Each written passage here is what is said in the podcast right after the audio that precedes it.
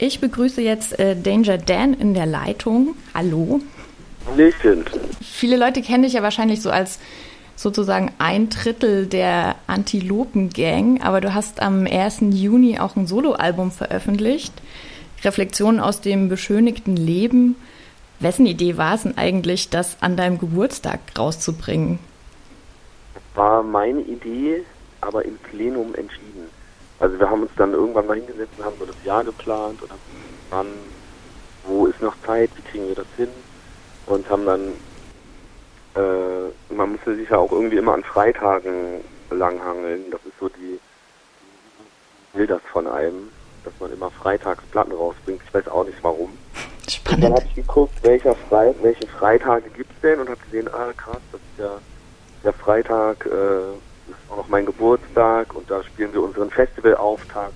Da waren wir dann am Rock am Ring und so. Und dann war mir, also lag das für mich total auf der Hand, voll geil, lass uns einfach alles zusammen feiern. Cool, und es gab ja auch eine ordentliche Party. Wenn du dein Album mit drei Adjektiven beschreiben solltest, welche würdest du so ganz spontan aus dem Bauch auswählen? Fies, ne? boah jetzt bin ich direkt überfordert, muss ich zugeben. Ähm, äh, traurig, lustig, widersprüchlich. Mhm. Ja, finde ich sehr passend. Ich hatte ein ganz witziges Erlebnis, als ich mir das Album anhören wollte, ähm, stand bei uns in der WG-Küche gerade so ein Riesenberg Abwasch und ich habe mich dann entschieden, während des Abwaschens mir das Album das erste Mal anzuhören, so ganz laut durch die ganze Küche. Und dann äh, kam ein Mitbewohner rein und meinte so, hä, was hörst denn du da? Ist das KIZ? Ich war so ein bisschen so, äh, nein. ähm, ist dir das schon mal passiert, dass äh, deine Musik mit KIZ verwechselt wurde? Ja, also verglichen tatsächlich. Das ist passiert hier und da. Ich glaube auch, wenn man jetzt ni- nicht so in der Rap-Materie drin steckt, dann ist das wahrscheinlich so wie für meine für meine Oma irgendwie, wenn sie äh, Motorhead und Metallica hört Mhm. so, und dann denkt, ja, ist beides mit E-Gitarren und so ungefähr dasselbe. Da kann es auch passieren. Ich finde das jetzt auch kein ähm, ganz schlimmer Vergleich. Also äh, schlimmer wäre, wenn jemand sagen würde, das klingt wie der Wolf oder sowas. Mhm. Aber äh, je tiefer man sich dann irgendwie doch mit der Materie auseinandersetzt, glaube ich schon Unterschiede zwischen dieser Solo-Platte und einer KIZ-Platte. Ja, auf jeden Fall wäre wahrscheinlich auch dann beim nächsten Song direkt äh, schon aufgefallen. Also weil die Songs ja auch tatsächlich sehr, sehr divers sind. So. Ja, wobei KIZ ja auch divers sind mit Stimmt. ihren Inhalten und mit ihren, mit ihren Liedern. Also es gibt auch traurige und lustige und ironische Mhm. und ernstere. Ja, wahrscheinlich war ich auch am meisten gekränkt, dass ich gedacht habe, so, hä, wie gut kennst du mich? Ich höre doch kein KZ. Du hörst kein KIZ. nee, auf gar keinen Fall. Also nee, geht mir nicht so gut dabei, wenn ich das höre. Dann lieber traurige, äh, depressive Danger Dan Musik. Ja, irgendwie schon. Genau, also hat der tatsächlich auch äh, Gründe, so, also geht bei mir ganz viel über Inhalte. Und da hast du auch ein Stück gemacht, was mir sehr zusagt. Äh, Es war vielleicht sogar die erste Single-Auskopplung, Sand in die Augen. Da rappst du ja so über die Unterschiede, die unsere Gesellschaft für Männer und Frauen bereithält und dass es ja als äh, Vater auch unangenehm ist, äh, deine Tochter mit so einer Welt konfrontieren zu müssen. Ich finde es natürlich überhaupt nicht toll, dass so ein Stück nötig ist, aber total cool, ähm, dass du so eins gemacht hast und auch so prominent platziert hast. Da gibt es ja nicht so viele männliche Rapper, die sich das so zum Thema machen. Aber jetzt mal so abseits von Texten, wie bekommst du das im Alltag so unter einen Hut? So feministischer Vater und auf Tour mit den Antilopen plus jetzt auch noch Solo. Ist da überhaupt noch Zeit für sowas wie Care-Arbeit? Ja, tatsächlich. Also äh, interessant, dass du genau das jetzt fragst. Also ich hatte gerade noch einen anderen Termin und hatte überlegt, ich fahre jetzt entweder ins Studio und treffe Kolja und Tobi oder ich fahre nochmal schnell nach Hause, weil ich wirklich die letzten Tage so wenig da war, Mhm. dass ich mich gar nicht mehr dran erinnern konnte, wie man die Spülmaschine ein- und ausrollt. und habe jetzt die halbe Stunde dann für sowas genutzt, aber es ist, sau, es ist, äh, es ist halt schwer. Also ich habe einfach in, auf meinem Tourleben nochmal ganz andere Tagesrhythmen als bei meinem Leben zu Hause. Also hier wird halt Mhm. wach und auf Tour gehe ich halt um Uhr schlafen.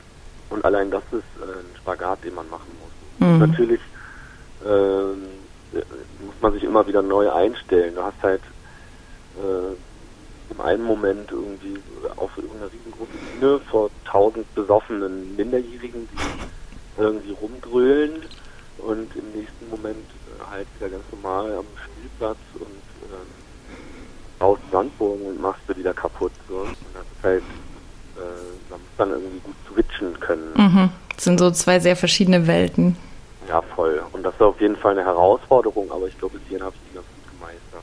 Hm. Das ist doch auch schön zu wissen, dass das äh, beides gehen kann.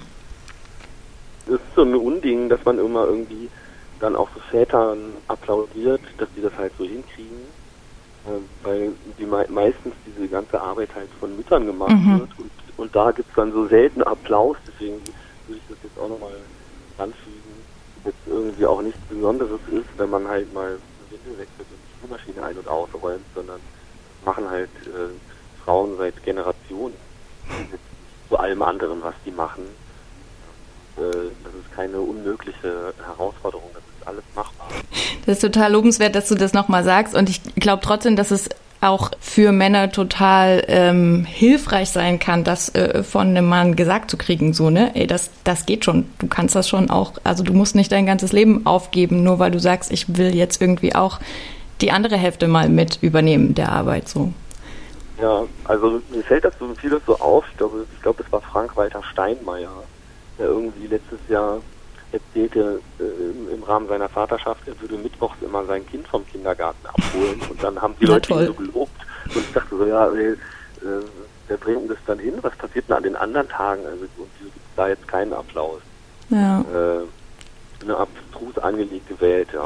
Absolut. Von daher finde ich, mir wäre es lieber einfach Vaterschaft eine Selbstverständlichkeit und nicht ähm, etwas Außergewöhnliches. Mhm. Total. Aber ist es halt leider noch nicht und deswegen äh, finde ich es total wichtig, auf eben diese ganzen Widersprüche, die da bestehen, auch immer wieder hinzuweisen. Du hast noch einen Track auf dem Album drauf, äh, wo ich von Anfang an äh, super neugierig war, nämlich die Prinzentragödie ähm, was du ja gemeinsam mit Sebastian Krumbiegel von den Prinzen aufgenommen hast. Und ähm, ich war in meiner Kindheit auch mega großer Prinzen-Fan. Ich bin in Leipzig aufgewachsen und ich glaube, das war sogar mein erstes richtiges Konzert, auf dem ich jemals war oder so. Und Seitdem ist ja aber ganz schön viel passiert und ich muss zugeben, also viele der Texte finde ich inzwischen ganz schön problematisch. Vor allem eben das da sind wir wieder beim Thema das Frauenbild, was da so besungen und reproduziert wird. Ich habe dich jetzt in ganz vielen Interviews erzählen hören, ähm, du hast da so eine Art Diss-Track äh, geschrieben und entworfen und bist dann zufällig in Kontakt mit Sebastian Krumbiegel gekommen und ihr habt über ganz vieles geredet, so festgestellt, wo ihr einer Meinung seid, wo ihr verschiedener Meinung seid und am Ende, vielleicht hast du sogar sowas gesagt, wie warst du wieder neu verliebt? Mein Eindruck ist jetzt, dass bei dem Stück gar nicht mehr so viel Kritik drinne steckt. Also das, was noch übrig geblieben ist, ist sowas wie Sebastian Krumbiegel ist jetzt ein dicker alter Mann geworden. Ja. Und ich habe mich gefragt, ähm, ist da irgendwie Inhalt auf der Strecke geblieben oder war das von Anfang an so angelegtes Stück? Hammer, äh, das ist richtig gut, da auch mal drüber zu reden.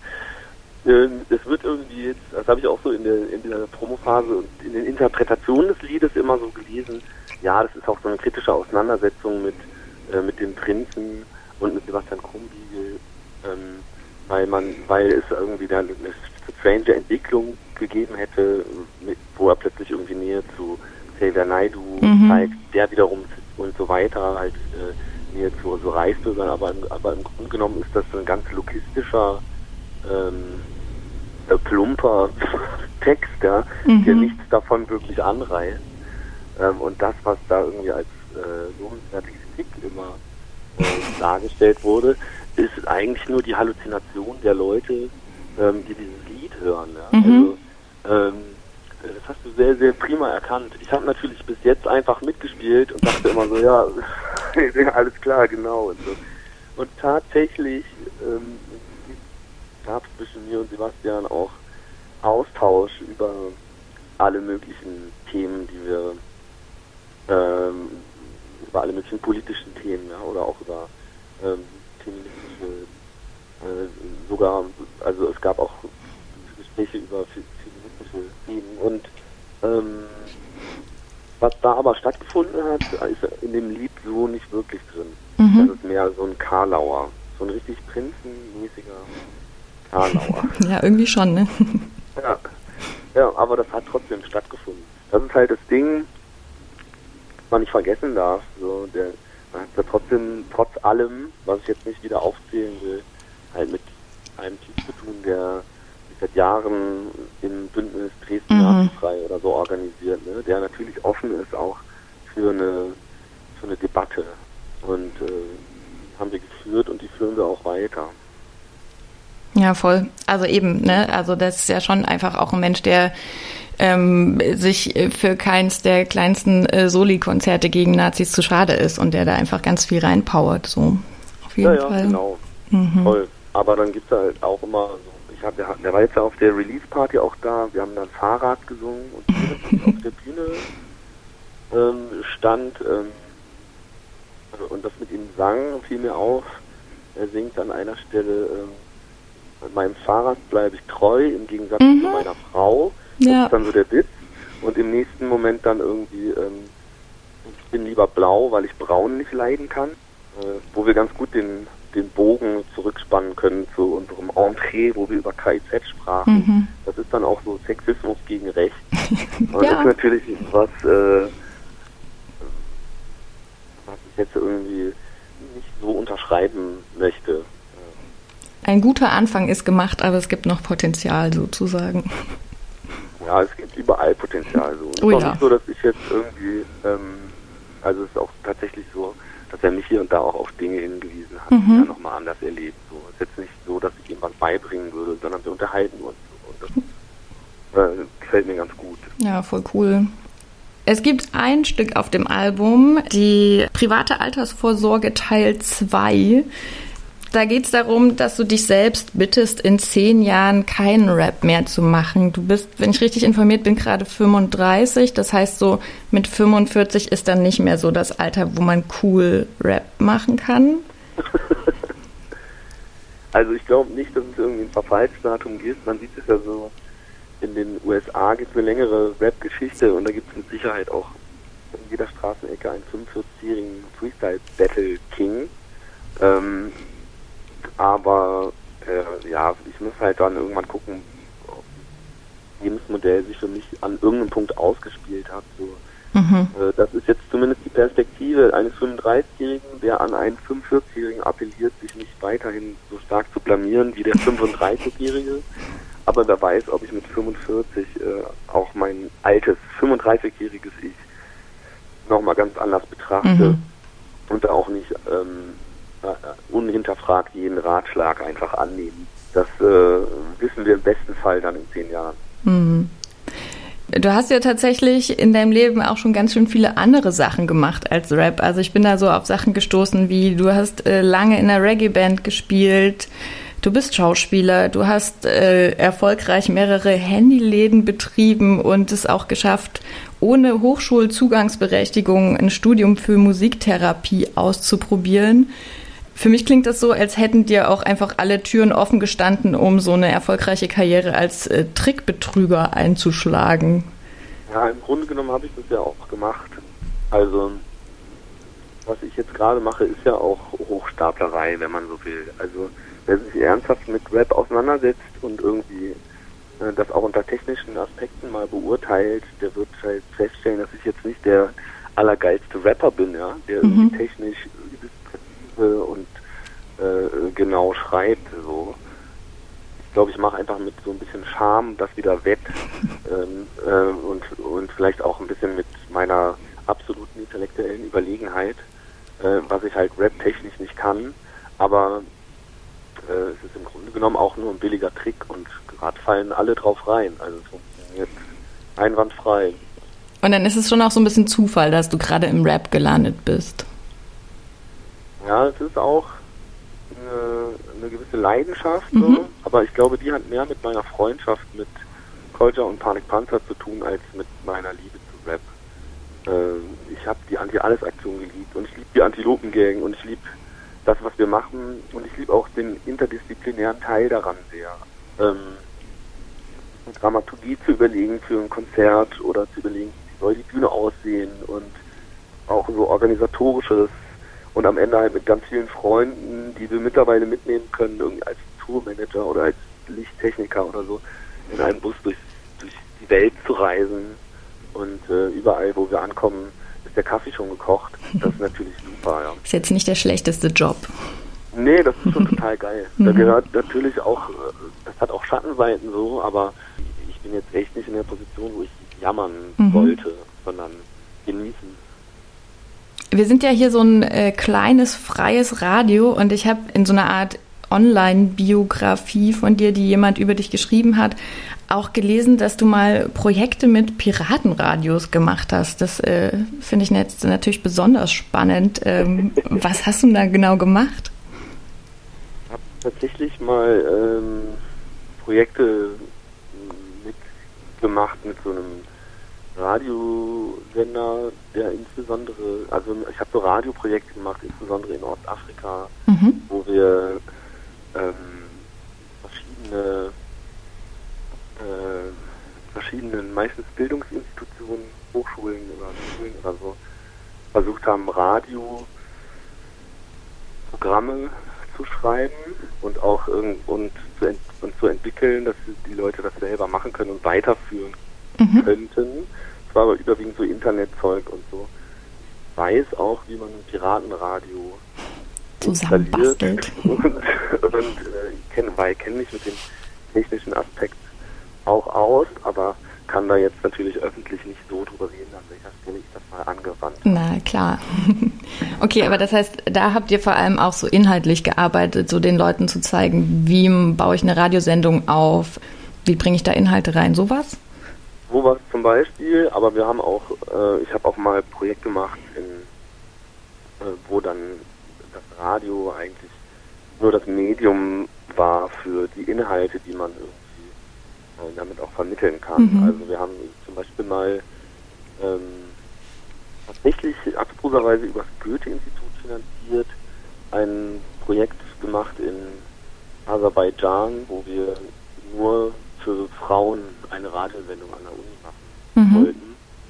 Was äh, ähm, in, in so einem Land wie Aserbaidschan tatsächlich nochmal ganz anders ist. Mhm. Also da, wo auf dem Land das nicht mal gern gesehen wird, dass Frauen Fahrrad fahren, natürlich total abgefahren, wenn man ein Massenmedium verliert, das von Frauen hat aber leider auch nicht so gut, äh, war nicht so umsetzbar und es gab auch schon Probleme bei der schon bei der Einreise Probleme äh, und das ist halt kein Land, in dem man das so einfach machen kann. Mhm. Aber sowas, also Radio ist halt manchmal auch einfach ein schönes Medium. Absolut, kann ich äh, so und, unterzeichnen. Ja, voll. Und tatsächlich auch in Berlin habe ich so an ein paar Theatern Sachen gemacht mit Kindern. Äh, ich habe ein Theater an der Parkaue und fand das immer total schön, eine Präsentation am Ende zu haben in Form einer Radiosendung mhm. und irgendein Bürgerradio zu finden, das das auch wirklich sendet. Mhm. Dann konnten die halt irgendwie ihre Moderationen, ihre Musik, ihre, die Recherchen, die die gemacht haben und so weiter, ähm, halt selbst im Radio hören und ihren Familien und Freunden und Leuten aus der Klasse und so halt ähm, zeigen, guck mal hier, ich laufe jetzt im Radio. Mhm. Das ist natürlich total geil, wenn sowas geht. Ja. Aber ja. da war der Fokus dann nicht darauf, eine qualitativ hochwertige Radiosendung zu machen, sondern war vor allem irgendwie für mich interessant, dass man irgendwie inhaltlich arbeitet und das in Form einer Radiosendung mhm. präsentieren kann. Genau, dafür sind ja also freie Radios oder Bürgerradios ein total gutes Medium, eben irgendwie so die Ansprüche nicht so mega hoch zu stellen und dafür aber den Leuten so das Erlebnis äh, zu ermöglichen. Ja, und es macht ja auch tatsächlich sogar Bock zu hören. Also mhm.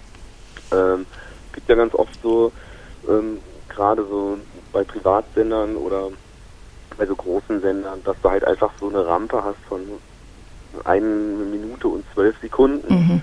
Die musst du genau treffen und du kannst da halt drin, du, du kannst da halt nicht irgendwie wirklich in einer Moderation, in einem Gespräch das ähm, erzählen, was du erzählen willst, weil es einfach nur darum geht, möglichst schnell wieder ein Lied anzumachen damit die Leute nicht abschalten, mhm. damit man halt irgend, damit am Ende die Werbung äh, teurer verkauft werden kann. Mhm. Das ist für mich auch tatsächlich als Konsument schöner, wenn man einfach mal ein Gespräch führen kann und über Dinge sprechen kann. Ah, das ist doch solche Radiosendungen auch lieber an. Ja. Das ist schön zu hören, weil wir, wir kriegen tatsächlich manchmal vorgeworfen, wir muten unseren Hörern und Hörerinnen ganz schön viel zu äh, mit so den Längen, die Dinge hier manchmal haben. Also gar nicht inhaltlich Länge, sondern tatsächlich von der Zeit her Länge. Ja, also es kann, kann ja auch sein, dass es Leute gibt, die das alles nicht wollen, aber dann können sie ja einen anderen Sender anmachen. Genau. Oder einfach in der Sendung eine Stunde später nochmal reinhören und ihr Glück versuchen. Genau, also ich habe da so keine, äh, nicht ein, dass man immer auf alle Leute zugehen muss und es denen recht machen muss. Und das finde ich bescheuert so. Ja, vor allem äh, ist der Geschmack ja sehr verschieden einfach. In unserer Sendung, also bei Lieblingsrap, äh, sind wir ja, das ist so ein bisschen unser Untertitel, auf der Suche nach äh, gutem Rap. Und äh, gut heißt dann irgendwie sowas wie musikalisch und vom Flow her macht es Spaß und es kommt textlich ohne Diskriminierung aus. Ähm, die Suche ist mittlerweile auch echt leichter geworden, finde ich. Aber hast du vielleicht noch Tipps von uns, äh, wen wir uns da mal anhören sollten? Ich fürchte, die üblichen Verdächtigen, die ich jetzt aufzählen könnte, kennt ihr selber alle? Wahrscheinlich, also, wenn du jetzt äh, Use You und Fettoni sagen willst, dann äh, so, äh, ja, kennen wir schon. Ja, das ist halt irgendwie so mein näheres Umfeld. Mhm. Fettoni zugezogen, Maskulin, Suki, das ist so ja, auch die Gang, mit der ich in Berlin mhm. mal was zu tun habe. So. Ansonsten fällt mir gerade schwer. Ich glaube, ich weiß nicht, was ihr nicht auch schon wisst. Alles gut. Also, äh, ich, ich, für mich gestaltet sich die Suche auch schwierig. Was, was irgendwie ganz gut funktionieren kann, ist ähm, einfach andere Musikrichtungen zu hören. und ich suche mal kurz was raus hier. Ich habe nämlich vergesse den Namen immer und will da gibt es noch jemanden, den du empfehlen kannst. Voll geil, aus den USA, Tom McDonald. Mhm. Ähm, Tom McDonald, Hello It, würde ich mir mal anhören. Okay, sag mal das, äh, den Namen von dem Stück nochmal. Ähm, Hello It, das schreibt man H-E-L-L-U-V-I-T. Okay. Und heißt, äh, aber gemeint ist die Hölle. Ah ja. Ja, das suchen wir dann mal raus. Äh. Ja, äh, unglaublich gut aussehender Typ. Das ja, auch noch. Das auch noch, der das irgendwie schafft, ein, äh, so einen Videoclip zu machen, wo er eigentlich nur performt. So, mhm. Wo er einfach nur so auf der Stelle steht und in die Kamera rappt. Aber weil der so ausdrucksstark ist und er hat so was Zerstörtes. Äh, okay, cool, bin ich gespannt. Äh, Habe ich jetzt auf jeden Fall nochmal was zum Nachgucken. Ähm, ich danke dir für das nette Gespräch. Ich räume jetzt doch nochmal die Spülmaschine zu Ende aus. Ja, geil. Viel Spaß dabei. Äh, genau. Musik dabei hören finde ich immer total nett. ja, Tom McDonald höre ich. Zum Beispiel. Schön. Dann wünsche ich dir noch einen total schönen Tag und ähm, ganz viel Spaß noch beim äh, deine Musik unter die Menschen bringen. Vielen Dank. Ciao. Bis dann.